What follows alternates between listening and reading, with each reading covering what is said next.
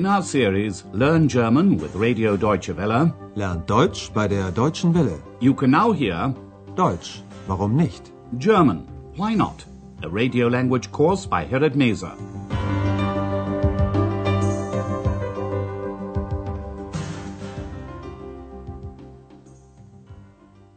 Hello and welcome back.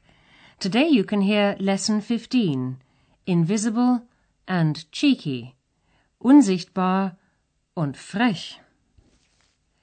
Andreas is at home listening to music. He feels sad because he's thinking about X, who disappeared some time ago. But today she returns. Listen and try to find out what Andreas says about X.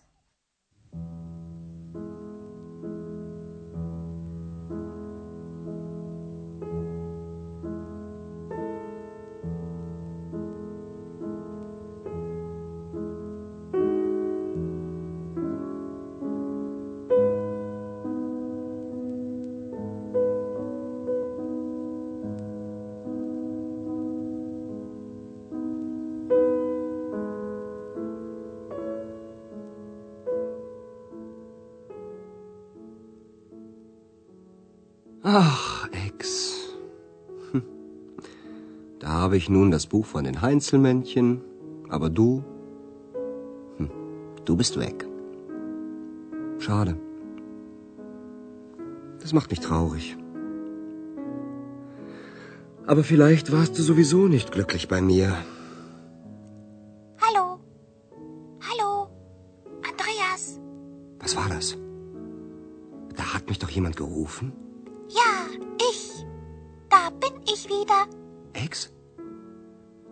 Ex? Bist du es? Ja, ich bin's. Kennst du mich nicht mehr? Natürlich kenne ich dich noch. Aber du bist ja immer noch unsichtbar. Sag, geht es dir gut? Oh ja, wunderbar. Sehr gut, fantastisch, super. Schon gut.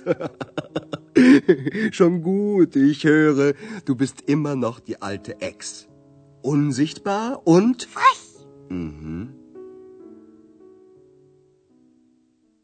Andreas discovers that X hasn't changed at all. Listen once again. Andreas complains that although he still has the book about the Heinzelmännchen, the book that X emerged from, X herself has disappeared. Ach, X. Hm. Da habe ich nun das Buch von den Heinzelmännchen, aber du, hm, du bist weg. Andreas says it's a pity and it makes him sad. Schade, das macht mich traurig. And then he continues to talk to himself.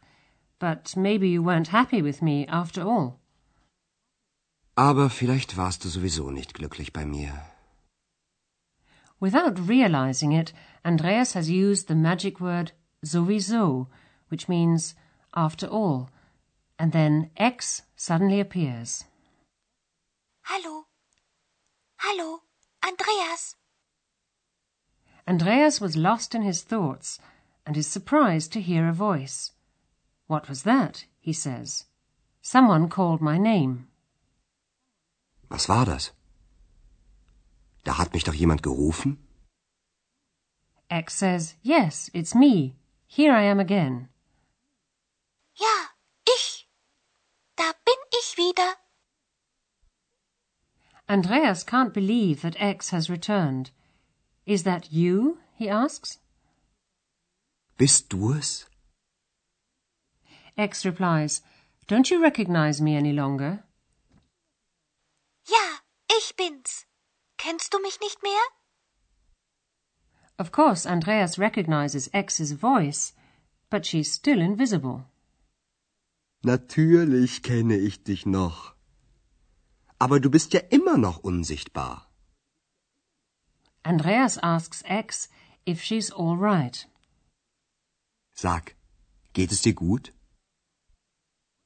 X tells him that everything is wonderful, very good, fantastic, super. Oh ja, wunderbar. Sehr gut, fantastisch, super. Andreas has to laugh.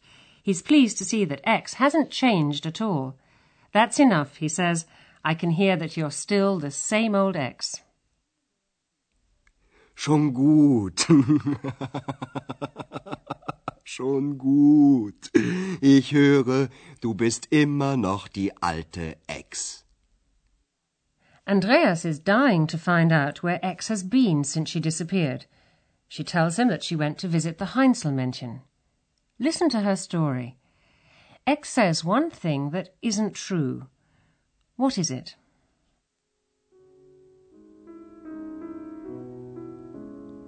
Ex, wo warst du denn so lange? Ich habe die Heinzelmännchen gesucht. Und? Hast du sie gefunden? Nein, sie waren nicht mehr da. Natürlich nicht, Ex. Die Heinzelmännchen. Das ist doch nur eine Geschichte. Und ich? Bin ich auch nur eine Geschichte? Das weiß ich immer noch nicht. Es gibt dich, aber ich sehe dich nicht. Versuch das bloß nicht.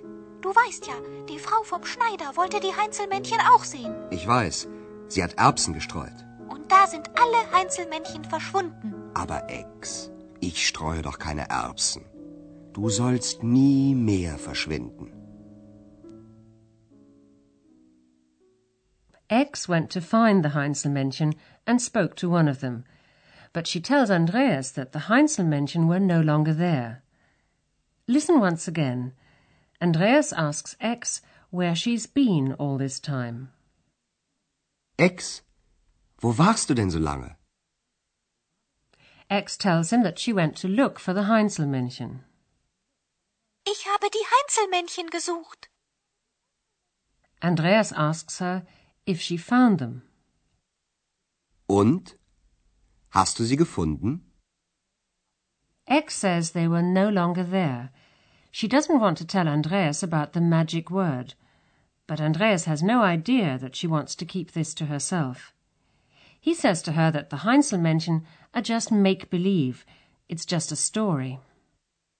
Natürlich nicht, Ex. Die Heinzelmännchen. Das ist doch nur eine Geschichte. X is unsettled by his answer. And what about me? she says. Am I just a story too? Und ich? Bin ich auch nur eine Geschichte? Andreas replies that X exists, but that he can't see her. Es gibt dich, aber ich sehe dich nicht. X is terrified by the thought that Andreas would like to be able to see her. Don't, for goodness sake, try to, she says. Versuch das bloß nicht. She reminds him of the story of the Heinzelmännchen and the tailor's wife who wanted to see them. Du weißt ja, die Frau vom Schneider wollte die Heinzelmännchen auch sehen. Andreas knows the story about the tailor's wife who scattered peas on the stairs so they'd make a noise and she'd be able to catch sight of the Heinzelmännchen. Ich weiß, sie hat Erbsen gestreut. X warns Andreas that after that incident, all the Heinzelmännchen disappeared. Und da sind alle Heinzelmännchen verschwunden. Andreas reassures X that he's no intention of scattering peas, but he tells her that she must never again, nie mehr, disappear. Aber Ex, ich streue doch keine Erbsen. Du sollst nie mehr verschwinden. And now it's time to take a look at the grammar we've covered in today's lesson adjectives and their formation.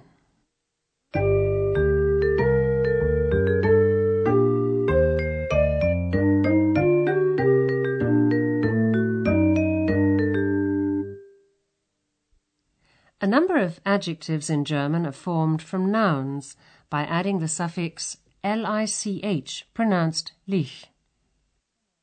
Glücklich. Aber vielleicht warst du sowieso nicht glücklich bei mir. Several adjectives have the suffix ig, which is pronounced ich. Traurig. Das macht mich traurig. Another common suffix is isch, pronounced ish. Fantastisch. Oh ja, sehr gut. Fantastisch. fantastisch. Several adjectives in German have the suffix bar, pronounced bar. Unsichtbar. The suffix bar means that something is possible. For example, Sicht means vision. Sichtbar means visible. X is invisible, unsichtbar. Unsichtbar. Aber du bist ja immer noch unsichtbar.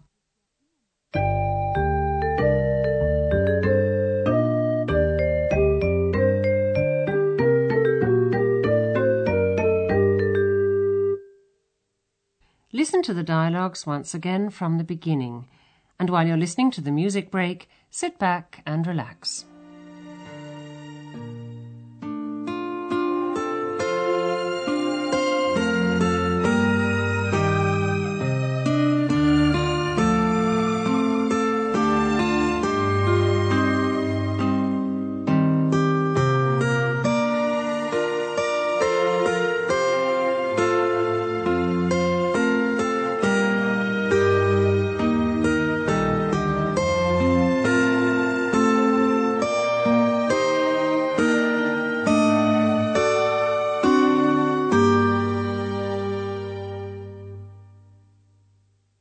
X disappears, but she returns to Andreas when he says the magic word.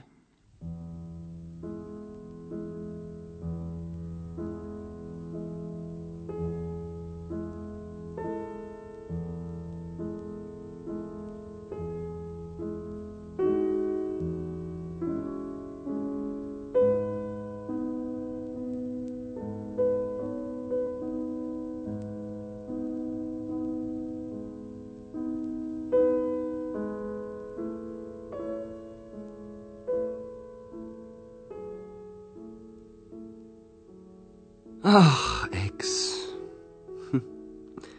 Da habe ich nun das Buch von den Heinzelmännchen, aber du, hm, du bist weg. Schade. Das macht mich traurig. Aber vielleicht warst du sowieso nicht glücklich bei mir. Hallo? Hallo? Andreas? Was war das?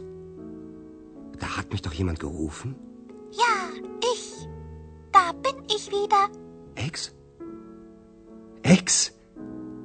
Bist du es? Ja, ich bin's. Kennst du mich nicht mehr? Natürlich kenne ich dich noch. Aber du bist ja immer noch unsichtbar. Sag, geht es dir gut? Oh ja, wunderbar. Sehr gut, fantastisch, super. Schon gut. Schon gut. Ich höre, du bist immer noch die alte Ex. Unsichtbar und... Frech. Mhm. Then X tells him where she's been.